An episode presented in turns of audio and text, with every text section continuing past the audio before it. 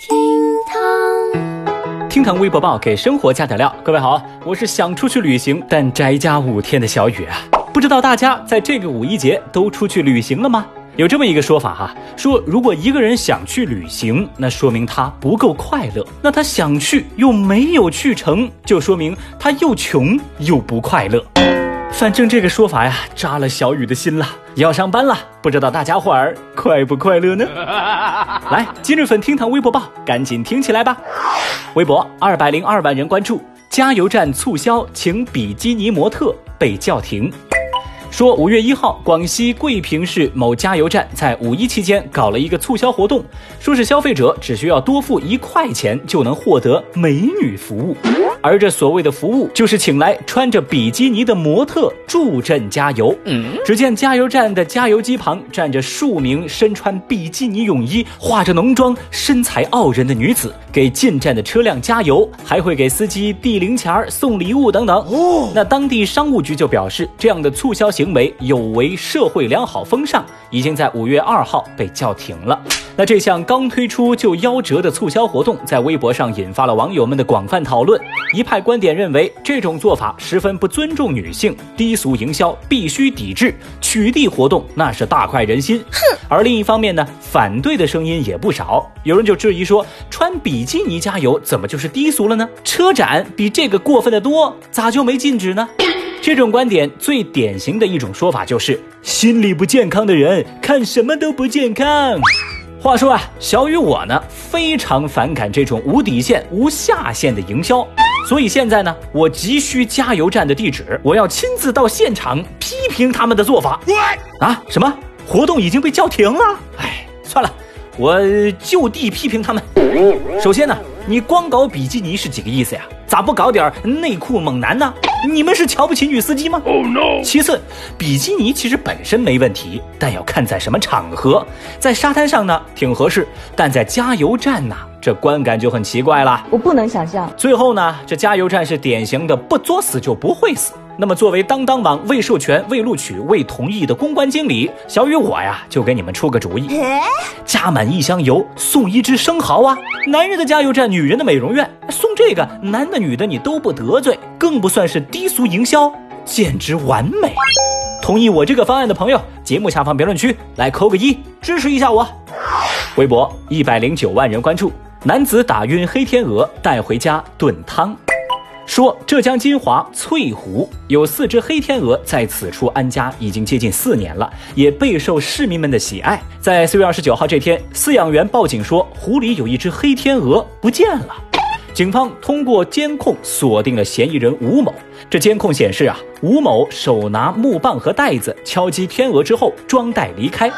据吴某交代，当天下午他带着老婆孩子到翠湖游玩，他在挑逗黑天鹅时被啄，就恼羞成怒，把黑天鹅打晕，带回家用高压锅给炖了。会吧？在被警察询问做交代时，吴某没有丝毫的悔意，并且认为自己没做错。他还说黑天鹅肉不好吃，但闻起来特别的香。哼！目前吴某已经被行政拘留。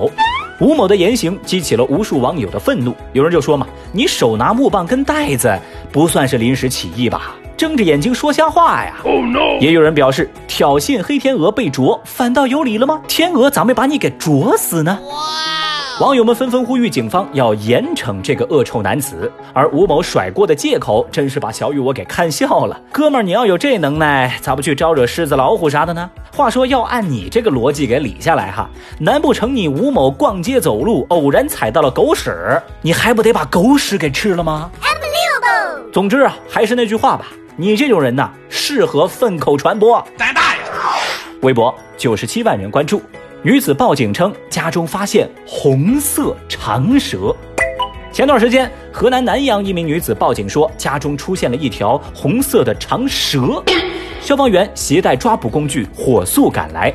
那在接到消防员之后啊，这个女子一边走还一边分析情况，说这蛇的颜色越艳呢，毒性肯定更强，估计家里钻进来的红蛇是条剧毒的蛇。途中啊，还向消防员展示了拍摄红蛇的照片。这看起来油亮油亮的蛇，让消防员也不禁警惕了起来。之后，一行人到达女子家中，气氛一度十分紧张。结果走近一看，发现这条红蛇呀，其实是墙上装饰画当中万事如意的红字儿“如”字掉了下来。一度紧张的氛围，不到一分钟就破功了，这也算是真虚惊一场，好尴尬呀！最终，紧张的报警人十分尴尬，忙碌的消防员抓了个寂寞，而围观的网友们则笑出了猪叫。哎呀，谁没个眼花的时候呢？建议这位女士赶紧配副新眼镜儿。这也让小雨我反应过来哈，原来这葫芦娃里蛇精的法宝是如意，这是有根据的耶。我没上车，我没上车。微博一百二十八万人关注，四块五麻辣香锅嫌贵，连给七差评。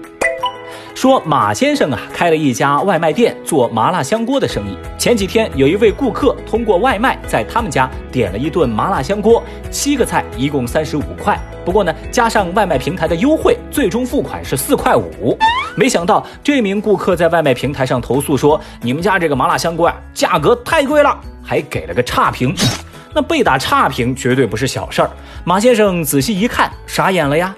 系统显示，这位打差评的顾客还算个熟客，之前在他们这儿点了好几次餐，但因为这次嫌价格贵，对方呢就把点过的全部七次订单挨个给了差评，差评直接影响了店铺的口碑，这就把马先生给急坏了。而当客服联系上这位顾客了解情况时，对方则坚持认为，嗯，你们家的东西啊，可以卖得更便宜吗？What？现在马先生怀疑自己可能遇到了恶意的用户，向外卖平台来申诉，最终这位用户的差评已经被屏蔽了。马先生的遭遇让微博网友们议论纷纷，有说顾客不要脸的，有怀疑是同行搞恶意差评的，也有人认为啊，这平台优惠也算钱，七个菜三十五，确实贵了点儿。